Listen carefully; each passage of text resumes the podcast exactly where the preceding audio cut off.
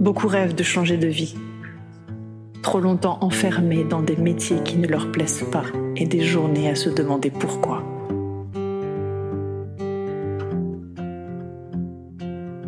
Le monde est fatigué de se lever pour des rêves qui ne sont pas les siens.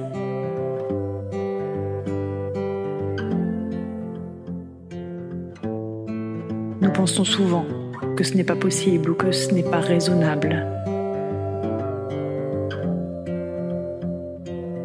Les jours défilent et nos rêves tombent dans l'oubli. Ça fait trop mal d'y repenser. Nos rêves nous semblent trop éloignés. On préfère les juger utopiques plutôt que de les laisser prendre une place dans notre vie. Nos rêves sont bâillonnés par les peurs de nos proches. Ils sont tétanisés face à l'actualité.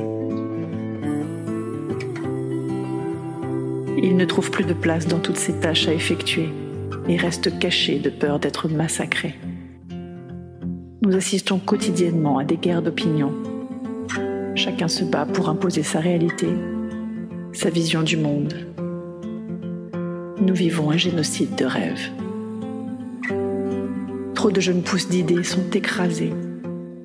Les forêts de demain se couchent sous les certitudes d'aujourd'hui.